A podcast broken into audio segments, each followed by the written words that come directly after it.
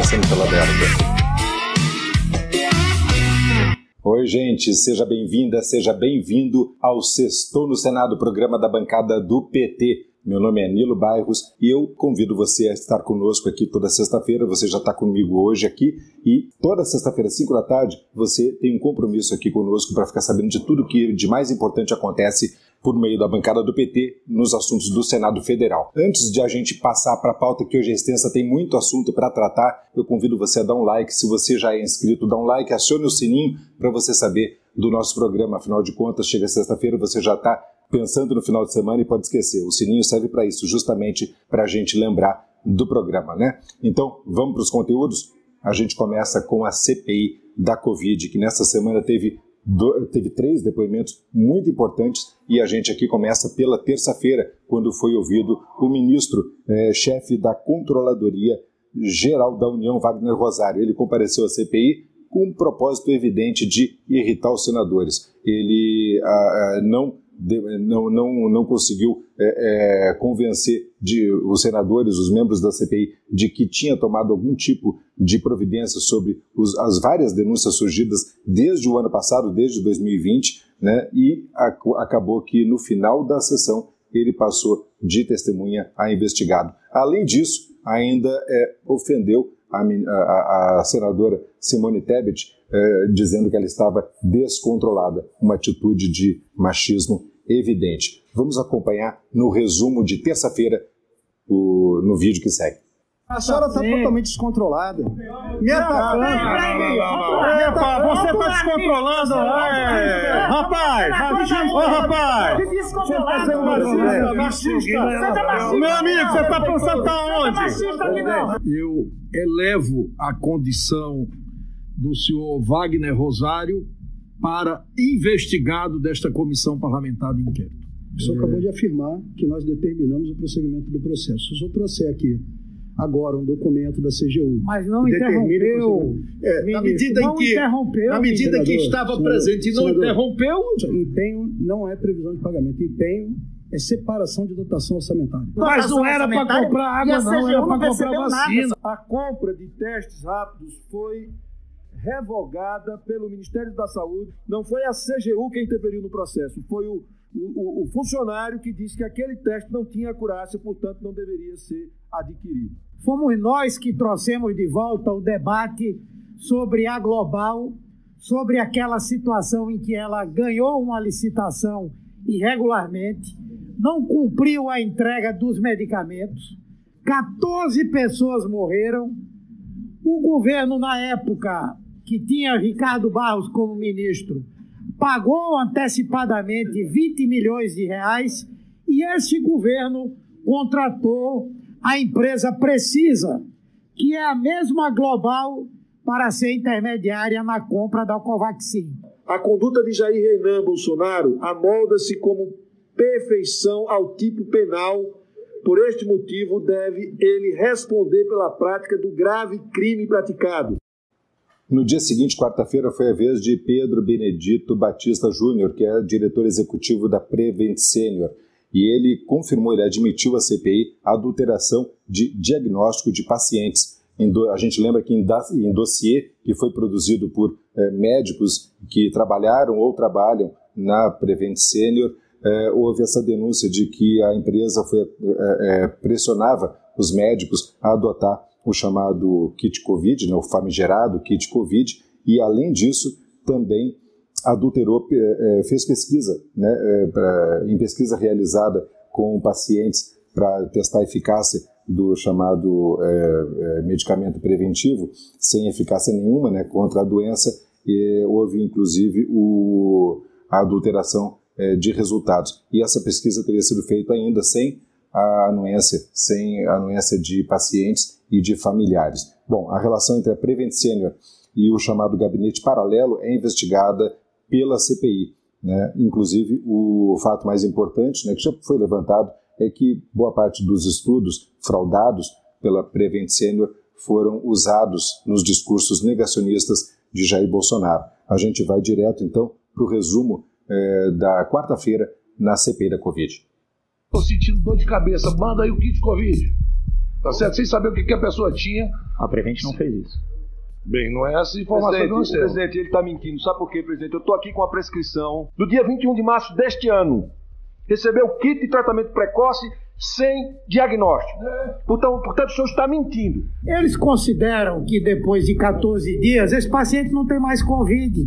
Ou que depois de 21 dias ele não tem mais Covid. Essas pessoas que morreram, morreram de complicações de quê? De Covid. É, é, então claro, é, é uma- Covid. é Isso aí aqui. É uma fraude. A Prevent Senior foi uma das grandes consumidoras desses medicamentos ineficazes. Foram 3 milhões de medicamentos, o senhor não sabe, mas foram 3 milhões de medicamentos comprados pela Prevent Senior. Dava para atender 500 mil pessoas. E não é verdade que a Prevent Senior mandava depois de uma consulta. Aí, são vários ali. O kit Covid é o que manda para as pessoas essa conversa. Quem prescreve o médico, isso é conversa para boi dormir. Ninguém pode Não- não prescrever veneno.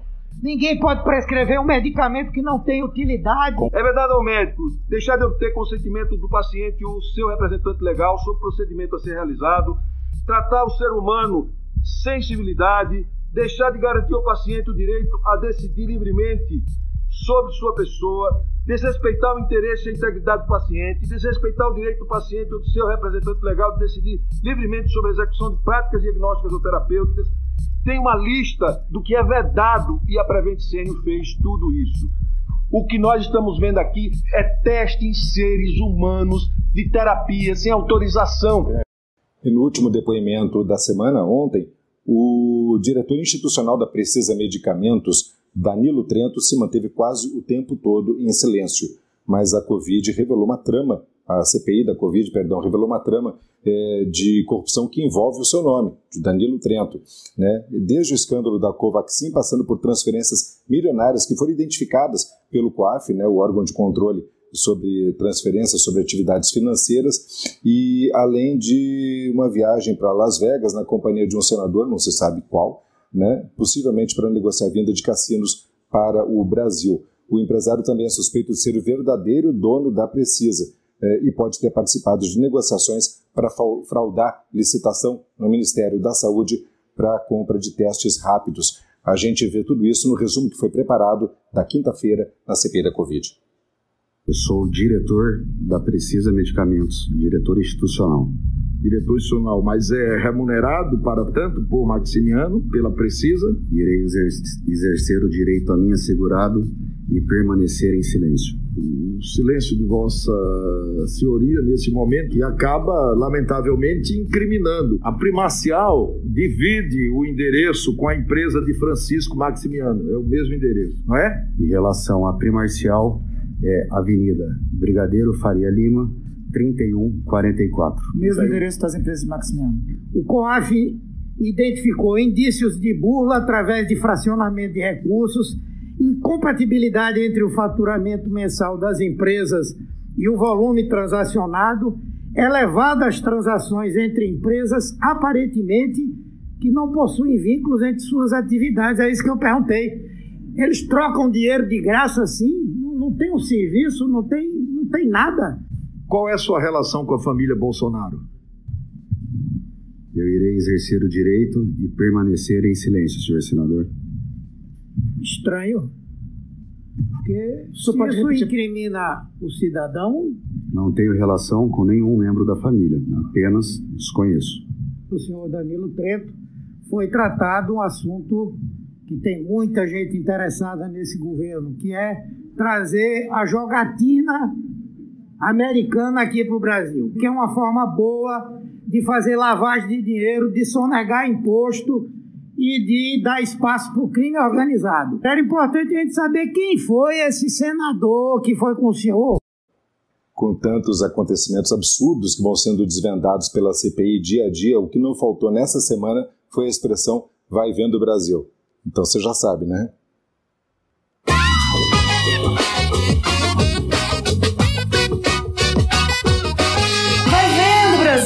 Um exército de Branca Leone de almas superiores, de almas elevadas. Exército de Branca Leone de almas elevadas. Por favor, a imagem. É esse o exército? Vai vendo. Sabe o que o cara vende?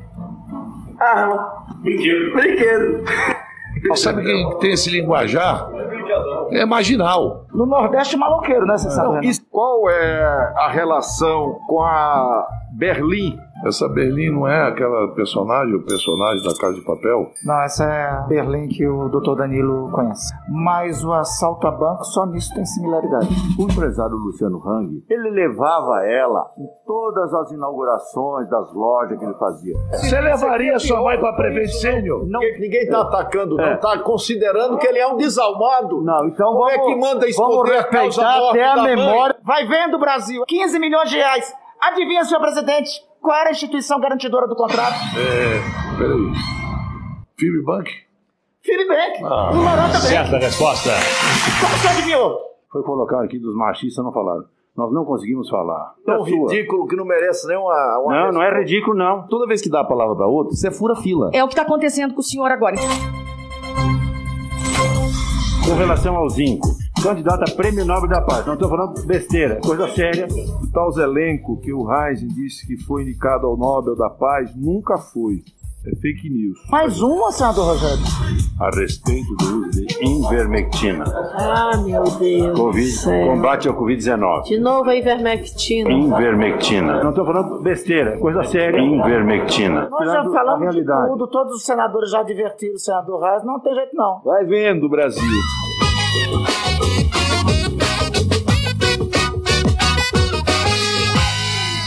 Para a próxima semana estão previstos dois novos depoimentos. Na terça-feira deve vir a CPI a advogada Bruna Morato, que se ofereceu para falar para os senadores sobre o dossiê preparado pelos médicos que trabalharam ou trabalham na Prevent Senior. Um dos clientes dela, inclusive, foi demitido essa semana e participou, fez um depoimento a respeito desse dossiê. Eh, Na quarta-feira eh, será a vez do empresário Luciano Hang, o velho da van, né, que é que vai falar sobre as fake news a respeito de tratamento preventivo para a Covid e também deve ser ouvido, inclusive, e é suspeito, inclusive, de ter mentido sobre a morte da própria mãe vítima de Covid. Bom, as novas revelações e depoimentos fizeram com que o relator da CPI da Covid, o senador Renan Calheiros, eh, adiasse, né, anunciasse o adiamento da entrega do relatório da CPI, antes previsto para setembro. Deve ser entregue em outubro, ainda não tem uma data acertada para isso. Em princípio seria dia 5 de outubro, mas isso ainda será confirmado. Uma das coisas que eh, eh, o senador Renan Calheiros aguarda é a perícia feita pela Polícia Federal sobre o contrato entre a Precisa Medicamentos e a Bharat Biotech, empresa que produz a vacina Covaxin, a indiana. Né, essa, esse documento foi apreendido, entre outras, entre outros papéis, na sede da Precisa em São Paulo na semana passada. Bom, as emoções são esperadas, né, são muitas esperadas até a entrega do depoimento, do, do requerimento, desculpe, do, do, do parecer do, do eh, final da CPI pelo senador Renan Calheiros, mas não apenas até lá, mas depois disso, porque afinal de contas eh, as investigações cessam pela CPI, né, é entregue o relatório e a partir dali uma série de investigações deve ser iniciada. Bom, gente, é, uma das coisas que, que a, gente, é, é, a gente falou agora há pouco de tanta, de tanta é, mentira e ao mesmo tempo omissão daqui, né, e falta, inclusive desrespeito à CPI, mas chegou sexta-feira, então é hora de dar uma relaxada, né, aliviar um pouco a tensão e também falar um pouco sobre aquilo que bombou nas redes nessa semana. E uma das coisas que bombaram foi inclusive, eu não podia deixar de fora, né? Foi inclusive a promoção para o próprio Sextou no Senado que estreou na semana passada. A gente teve aí uma campanha muito bem executada, inclusive pela nossa colega Catarine Rocha, que perguntou para as pessoas qual a melhor definição de sexta. Teve muita gente participando, né? A adesão foi enorme. Eu destaco aí a postagem da ex-presidenta Dilma Rousseff, né? Que você vê aí na tela foram quase 130 mil curtidas e cerca de 3 mil comentários. Muito interessante. Bom, antes da gente entrar, inclusive, com a, a nossa brincadeira de bombom nas redes, só para lembrar que uh, essa, essa, uh, essa campanha teve uma, teve uma, uma, uma uh, teve uma adesão grande em todo o Brasil e isso está dentro da nossa brincadeira de sexta-feira, bombom nas redes.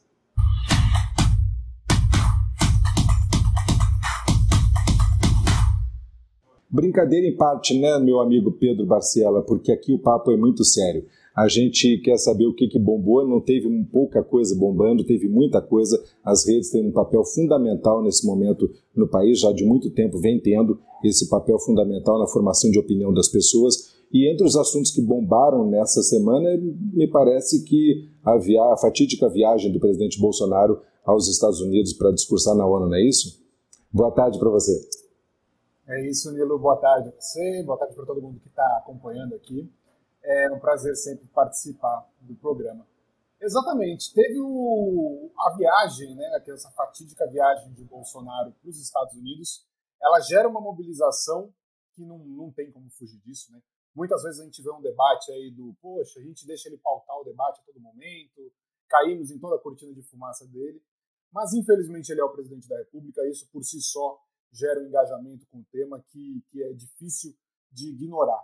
Então, o bolsonarismo ele soube usar muito bem esse, essa viagem, essa, enfim, né, todo, todo essa, esse bate-cabeça que eles tiveram por lá, justamente para desviar o foco de denúncias feitas na CPI da, da pandemia, na CPI da Covid, com relação à Prevent Senior. Então, desde o final da outra semana, eles já vinham nesse movimento para tentar mudar um pouco a pauta. Casou de ter essa viagem, de ter um discurso da ONU, e isso o bolsonarismo soube aproveitar muito bem. É interessante a gente observar que, no contexto geral, o volume de menções negativas com relação à fala do Bolsonaro foi muito maior ali. A gente teve um grafo que mostrava como 80% dos comentários quase partindo do campo antibolsonarista com os mais variados temas, com as mais variadas abordagens. A gente separou até alguns tweets aí para depois mostrar. Mas é interessante a gente entender que, num primeiro momento, o que o bolsonarismo queria era exatamente isso: era mudar a pauta naquele momento, independente do viés que isso viesse a ter na, no dia a dia, durante todos os eventos. E foi um viés extremamente negativo para o governo, como são esses aí dos tweets que a gente está mostrando. Então, muitos usuários, para além da polarização, inconformados com o que o Bolsonaro falou, com o Bolsonaro comendo na rua, com o Bolsonaro entrando pela porta dos fundos no hotel e por aí vai. Porém, fato é que para o bolsonarismo, naquele momento, era muito mais interessante estar tá discutindo a pizza na rua do que estar tá discutindo o uso e o apoio à Prevent Senior nesse programa de cobaias humanas não autorizadas que eles fizeram aí durante a pandemia. Então, isso dominou esse cenário, esse debate nas redes durante o período, não necessariamente positivo para o bolsonarismo, mas era algo que eles queriam mudar esse foco do debate e nisso eles tiveram sucesso aí durante esse período.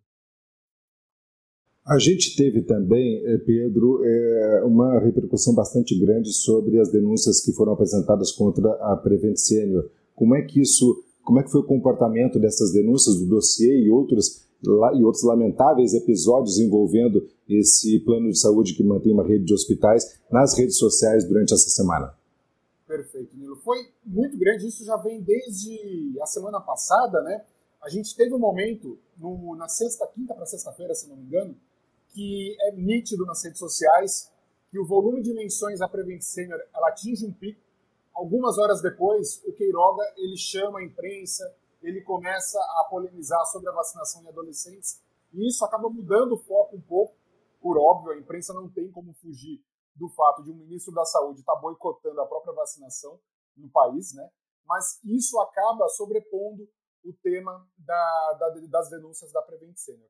Na sequência, o bolsonarismo vem com essa, esse discurso na ONU, com a viagem para os Estados Unidos, porém, a realidade se impõe, e logo que os trabalhos da CPI voltam, a gente tem o ressurgimento, né, nesse curto prazo de, de tempo aí, nesse curto período, do tema, as pessoas voltam a falar, a acusação feita contra o Luciano Hang, contra o velho Davan, de uma possível adulteração na certidão de óbito ali da, da mãe dele, isso pegou muito nas redes, isso gerou um debate enorme nas redes, e gera um debate enorme também nas redes a manifestação extremamente machista do ministro contra a senadora Simone Tebet, né? Isso gerou uma série de notas de repúdio, uma série de manifestações de outros atores, inconformados com o grau de machismo que o ministro adotou. Mas isso me fez buscar, Nilo, uma pesquisa que eu fiz, um, um trabalho de coleta, em 2018. Eu analisei como 40 mil comentários sobre a presidenta Glaze. Né? E o que a gente via ali me fez bater com alguma outra informação que eu tinha, que era no trabalho de Daniela Arbex. O Holocausto Brasileiro, ela cita que muitas mulheres eram mandadas para manicômios é, por maridos que tinham amantes ou mulheres que não se comportavam como a sociedade queria. E ali, naquele momento, foi interessante observar que os comentários que as pessoas usavam para atingir a presidenta, para falar mal das mulheres na política, eram muito próximos dos argumentos que latifundiários usavam anos e anos, décadas atrás, justamente para internar essas mulheres que eles julgavam é, incômodas na sociedade. Né? Então, esse paralelo aí foi muito forte nesse período. Um post, inclusive, que, eu adorei, porque foi muito bem humorado. Né? Nós tínhamos ali o Chuck, aquele boneco, né? nós tínhamos o Coringa, nós tínhamos o, o Dr. Hannibal, assim, personagens terríveis né, de Hollywood, né, censurando o velho da van pelo comportamento dele. Né? Isso foi bastante interessante. E, claro, se depender dos depoimentos da semana que vem, a gente tem certeza de que a criatividade vai ser posta em prática, né, em mais memes na semana que vem, porque tem muito material aí, tem muita coisa que vai ser, infelizmente, né, nesse caso, né, colocada a, a, público, né, que aconteceu tanto no caso da Prevent, no caso do Luciano Hang e também eh, efeitos, né, da, inclusive da, da quebra da, ainda maior da imagem do Brasil no exterior por conta da viagem da comitiva do presidente Bolsonaro. Pedro, Marcelo, eu te agradeço mais uma vez aí a participação, um grande abraço. Sextou, né, Pedro? Sextou, Nilo. Prazer falar com vocês, até a próxima. Um abraço, até semana que vem. Aproveitando, gente, já que a gente falou em rede social, lembrete, né? Compartilha né, o nosso conteúdo com os amigos, né? Para fazer crescer o canal cada vez mais, dá um like, enfim, é, pra, e a gente e, e se inscreve no canal porque isso faz com que o canal vá crescendo aí nas aparições espontâneas né, e, e induzidas dentro da rede. Bom, gente, vamos agora dar uma passada pelos destaques da semana no plenário nas comissões.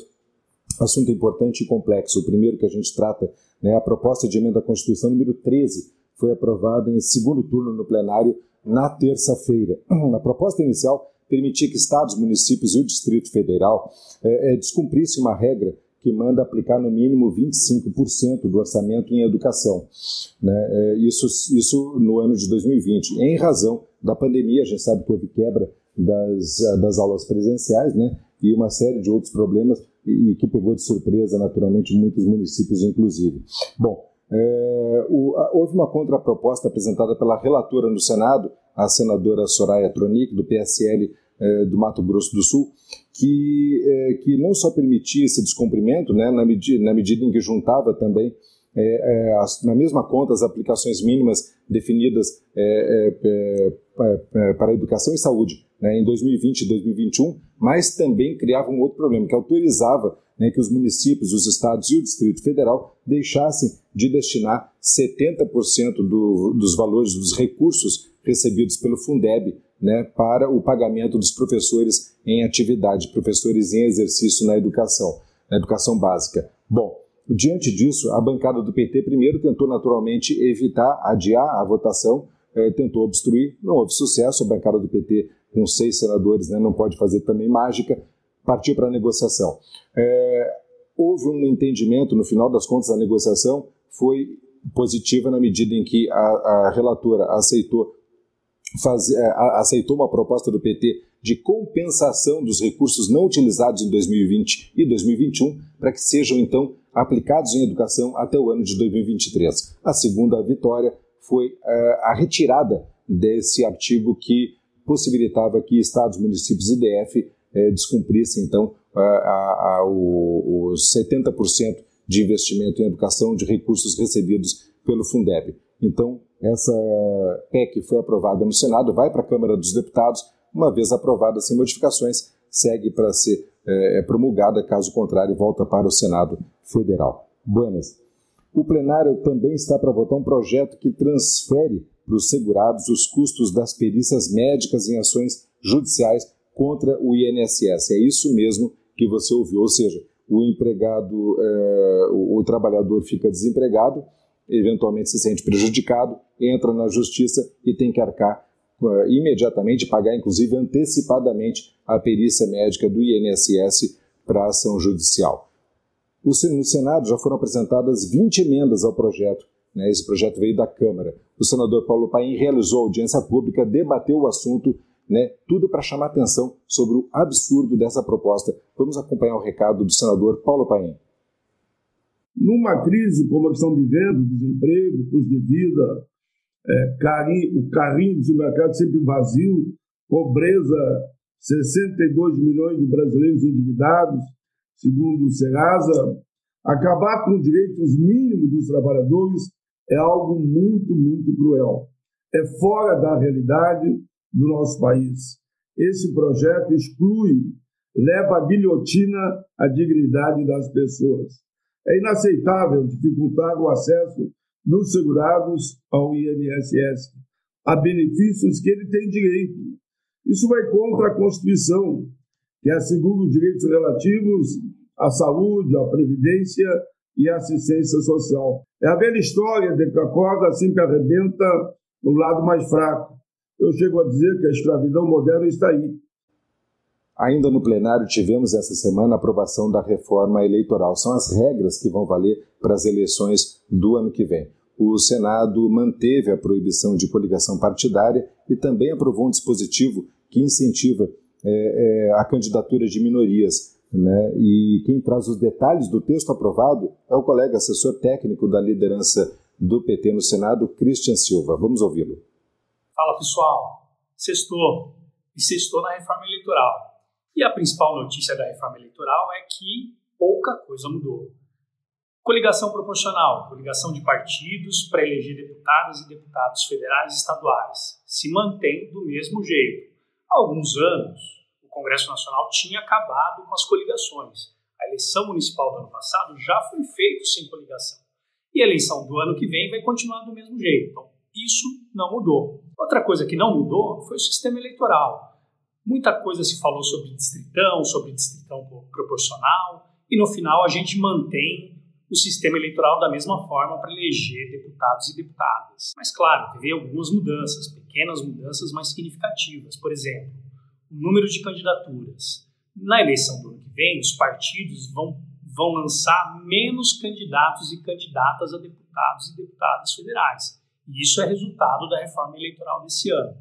É claro que isso não vai acontecer em todos os estados, apenas naqueles lugares onde tem mais de 18 vagas para a Câmara dos Deputados. Outra mudança importante está no regime de fidelidade partidária. O parlamentar que sai de um partido, ele perde o mandato, a não ser que ele tenha uma justa causa para isso, uma justa causa que precisa ser reconhecida pela Justiça Eleitoral. Né? A reforma eleitoral desse ano alterou um pouco isso para dizer o seguinte: se o parlamentar quer sair e o partido quer que ele saia, há justa causa para ele sair é permitida a mudança de partido nesse caso. Outra mudança importante são os incentivos que vão ser dados para as mulheres e para as pessoas negras nas eleições de 22 até 2030. Com a reforma eleitoral aprovada esse ano, os votos dados às mulheres e às pessoas negras nas eleições proporcionais, eles vão ser contados em dobro quando o TSE for distribuir os recursos do fundo partidário e do fundo eleitoral entre os partidos. Isso acaba favorecendo a candidatura de mulheres e pessoas negras, e é uma importante inovação dessa reforma eleitoral. Esse foi Christian Silva, assessor técnico da bancada do PT no Senado. E com a aprovação da reforma eleitoral, a matéria vai ser promulgada já na próxima terça-feira pelo Congresso Nacional. E já que a gente está falando aqui de eleições, de democracia, eu vou lembrar aqui para você que falta só uma semana para acabar a, a votação do Prêmio Congresso em Foco é, 2021. Por meio desse prêmio, dessa premiação, é, é, é, você, a gente fica sabendo é, quem o eleitor considera seus melhores representantes no Senado e na Câmara, tanto do ponto de vista geral como também em áreas específicas. Né? Vale a pena votar, gente, porque uh, essa ajuda, essa, essa, essa, essa escolha que você faz por meio do, de um link, que inclusive está aqui embaixo na descrição do vídeo, você pode ali clicar e partir para a eleição na, na, premiação Congresso em Foco 2021, essa premiação não só ajuda a nortear, como também, claro, né, é um merecido reconhecimento aos representantes, aqueles senadores e deputados que participam da luta das nossas causas né, dentro do Congresso Nacional. Bom, como, como é, a votação, só para a gente lembrar, até o dia 30, ou seja, tem uma semana aí, pouco menos de uma semana, para você votar. Vai lá, tá bom? Bom, gente, na quarta-feira tivemos o lançamento aqui no Congresso da obra Memorial da Verdade, Por que Lula é inocente e por que tentaram destruir o maior líder do Brasil. A obra é multimídia, tem o um livro impresso, né? Então tem livro impresso e também tem a plataforma na web. São 68 páginas, seis capítulos que mostram as motivações que levaram à perseguição e à condenação injusta de Lula.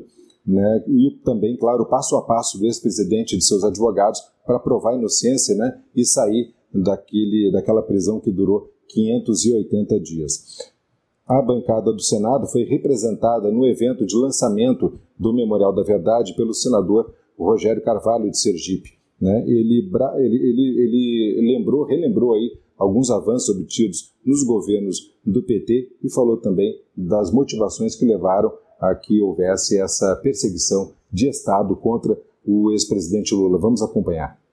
Nós tiramos mais de 30 milhões da extrema pobreza, da miséria, nós tiramos o Brasil do mapa da fome, nós viramos um país respeitado não só pelo futebol, pela qualidade da nossa música.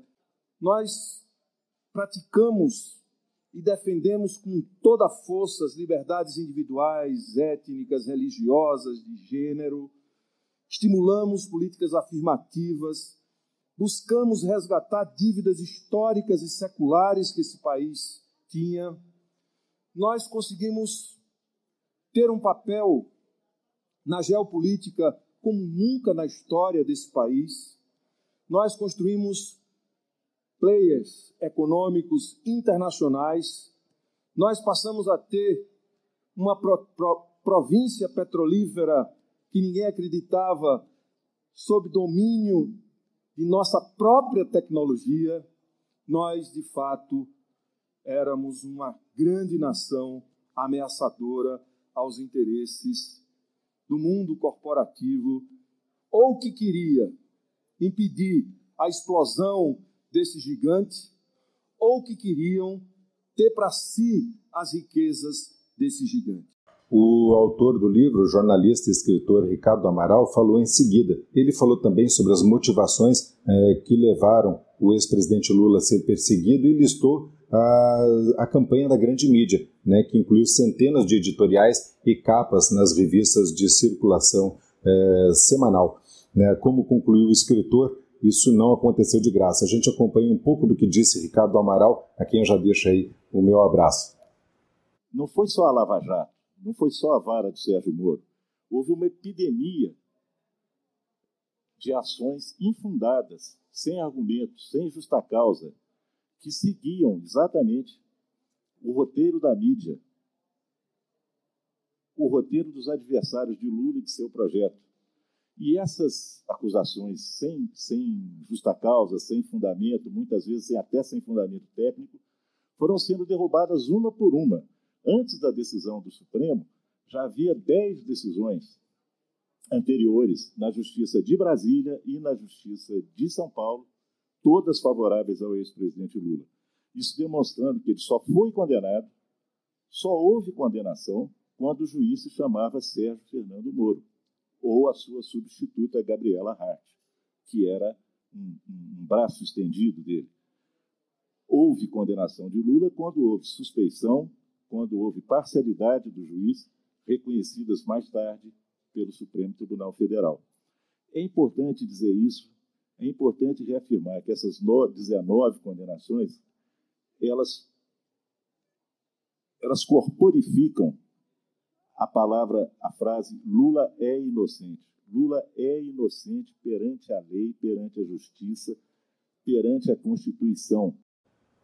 Ficou interessado em ler mais um pouco a respeito, ler essa obra? É muito interessante, vale a pena. Aqui na descrição é, do vídeo você encontra o link que te leva direto para a edição atualizada do Memorial da Verdade, tá bom, gente? É importante a gente é, esse é um momento interessante para a gente ler, conhecer a verdade, convencer mais e mais pessoas, até para que o Brasil não caia de novo numa cilada como essa, né? Bom, a gente, por falar em cilada, quem caiu em cilada na semana passada foi a gente aqui, viu? Porque a gente foi alertado por ouvintes e espectadores que estavam acompanhando o Sextou no Senado né, e perguntaram sobre de quem eram aquelas fotos maravilhosas que estavam ilustrando a nossa matéria sobre o marco temporal indígena, julgamento esse que está acontecendo no STF. Pois bem, o que aconteceu é que a gente colocou ali o nome do nosso querido André Mantelli, só que ela foi tampada pela tarja que faz ali a moldura do nossos, dos nossos vídeos. Portanto, não apareceu o nome do André Mantelli. A gente aqui agora restitui aqui o crédito para o André Mantelli, agradece de novo né, e parabeniza pelo excelente trabalho, tá bom, gente? E quando tiver mais novidades aí a respeito do julgamento do marco temporal, que por enquanto está um a um no plenário do, do STF, a gente naturalmente aqui traz as informações para você, ok? Bom, o senador Jacques Wagner, do PT da Bahia, que é presidente da Comissão de Meio Ambiente, participou nessa semana nos Estados Unidos de uma agenda importante sobre desenvolvimento sustentável. Ele se reuniu com grupos parlamentares de diversos países e também com líderes governamentais para debater ações voltadas para o meio ambiente. É, Jacques Wagner defendeu o enfrentamento à crise climática e a necessidade de investimento em infraestrutura para uma economia de baixo carbono nas Américas. Ele também destacou que a pauta verde é uma prioridade mundial e que o Brasil, com a biodiversidade que tem, com a maior floresta tropical do mundo, tem o dever e a responsabilidade de, de, de acolher essa pauta de forma mais urgente possível. Falando agora de avanços, o líder da bancada do PT, senador Paulo Rocha, comemorou mudanças é, feitas pela Câmara dos Deputados na medida provisória 1052. Essas medidas foram efetuadas na semana passada e com isso houve aí uma, é, é, uma vitória da, é, das forças progressistas. Por que isso? Porque o texto original da MP reduziu os recursos reduzidos pelo BASA, o Banco da Amazônia, o Banco do Nordeste e o Banco do Brasil, justamente para administrarem os fundos constitucionais do Norte, Nordeste e Centro-Oeste. Né? Ou seja, ao, uh, com isso a MP enfraquecia esse instrumento poderoso né, de combate à desigualdade né, e também de promoção do desenvolvimento regional. Vamos ouvir aí o recado do nosso líder Paulo Rocha. Nossos bancos regionais, principalmente o BNB e o BASA, cumprem como financiadores, né, a partir do fundo, é, os nossos setores produtivos e que têm alavancado a nossa região. Essa medida provisória alterava tudo, uma verdadeira catástrofe para os nossos bancos regionais. Felizmente, a Câmara, com a nossa mobilização, é, fez as modificações necessárias. Portanto, senhor presidente, nós estávamos inicialmente, conforme a medida provisória veio, votando contra. Agora, com as modificações que foram feitas, a gente vai aprovar, que é um, um processo importante para fortalecimento dos bancos, dos nossos bancos regionais mas principalmente a valorização dos fundos constitucionais, que é para continuar com a visão de resolver os problemas das diferenças regionais. Vamos falar da agenda da semana que vem? A luta continua, tem muita coisa aí pela frente. Na, principalmente na sessão do Congresso, que está convocada para segunda-feira agora, né? E na pauta são mais de 600 vetos. É claro que não vão ser analisados né, todos os vetos, mas são mais de 600 vetos atualmente a projetos de lei que foram aprovados pelo Senado e pela Câmara dos Deputados. O argumento para os vetos é sempre o mesmo: né, os projetos contrariam o interesse público. Vai vendo, né? entre esses projetos de lei vetados pelo Bolsonaro, né, está a Lei Assis Carvalho 2, que foi relatada pelo líder do PT, Paulo Rocha. Essa, esse projeto de lei ele aprova um apoio emergencial aos agricultores e agricultoras familiares responsáveis por nada menos do que 70% de tudo que vai à mesa dos brasileiros. Né? Então a gente está falando de combate à fome, a gente está falando né, de ajuda aos agricultores, ao pequeno agricultor, ao agricultor familiar, e naturalmente isso né, na pauta de Bolsonaro não significa interesse nacional. Bom, na pauta também tem outros vetos, né? Uh, vetos, nesse caso, o projeto do senador Paulo Paim, que permite a quebra de patentes de vacinas e remédios para combater a Covid. Isso inclui, e também um outro projeto que inclui o lupus e a epilepsia né, entre, na lista de doenças eh, para benefícios do INSS. Destaco ainda o projeto que impede despejos durante a pandemia. A matéria foi relatada pelo senador potiguar Jean Prates, né, e também a lei, eh, a, o projeto de lei que revoga a Lei de Segurança Nacional, né, da época da ditadura, projeto esse que foi relatado pelo senador Rogério Carvalho, do PT de Sergipe. Só na lei orçamentária do ano que vem são mais de 300 vetos, comprometendo programas em diversas áreas como saúde, educação, meio ambiente e assistência social. Ou seja, tem muita coisa importante em jogo. Né? A bancada do PT, naturalmente, está firme para fazer com que esses vetos sejam derrubados no Congresso Nacional. Bom, por falar em luta contra a desigualdade, eh, vamos encerrar o programa de hoje com o verbo esperançar. Né? O verbo esperançar foi ensinado pelo Paulo Freire. Né? O Senado fez uma sessão solene, a gente tinha anunciado isso na sexta passada, a sessão solene aconteceu na segunda-feira no plenário do Senado né, para homenagear o centenário do patrono da educação brasileira. A iniciativa foi de Jean Prats, né, o nosso senador potiguar.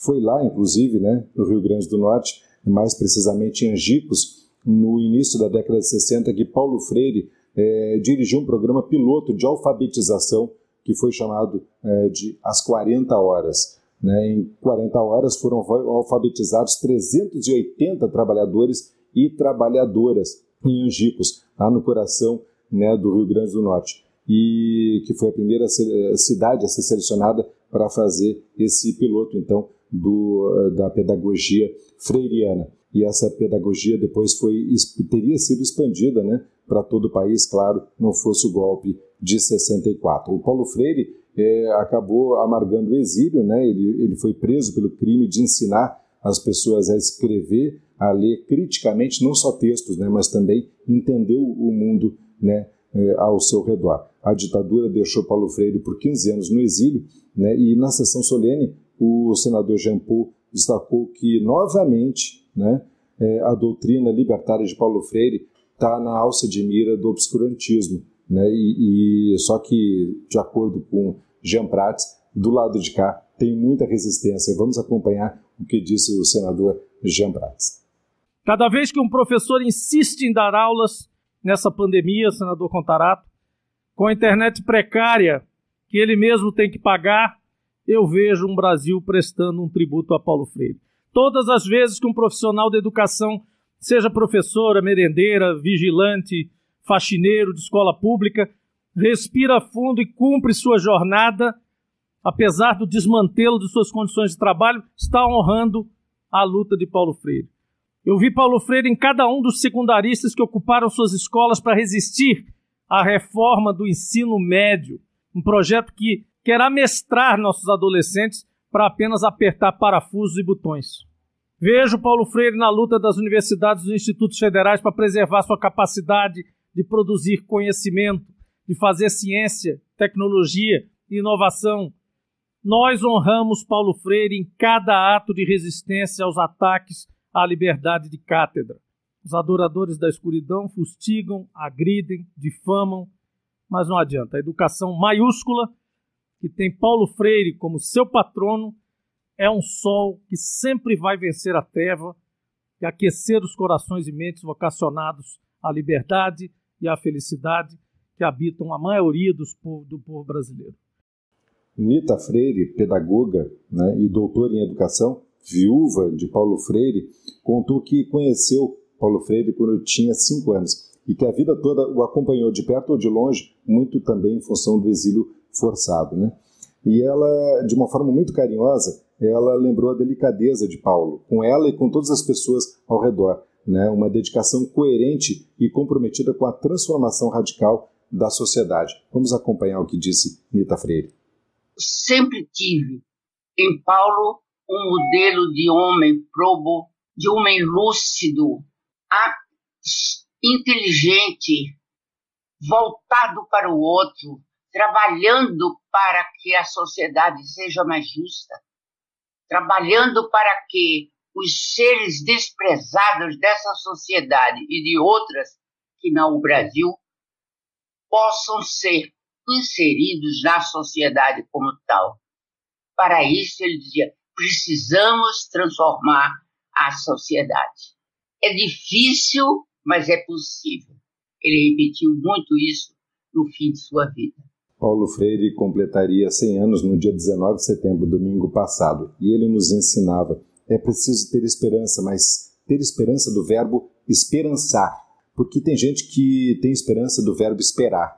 Esperança do verbo esperar não é esperança, é espera. Esperançar é se levantar, esperançar é ir atrás, esperançar é construir, esperançar é não desistir, esperançar é levar adiante, esperar, esperançar é juntar-se com outros para fazer de outro modo. Com essa singela homenagem a Paulo Freire, né, a gente arregaça a manga para quem está de manga comprida, né, ou deixa o casaco de lado para quem não está nesse calor infernal de Brasília nessa época do ano, né, porque agora finalmente sextou. É, eu lembro que você pode acompanhar os assuntos do PT no Senado no dia a dia, não precisa esperar a sexta-feira que vem, é só acompanhar a gente pelas redes sociais. O PT no Senado está no Facebook, está no Instagram e está no Twitter. E para você que nos acompanha pela Rádio PT, eu vou lembrar que amanhã, dia 25 de setembro, é o dia do rádio.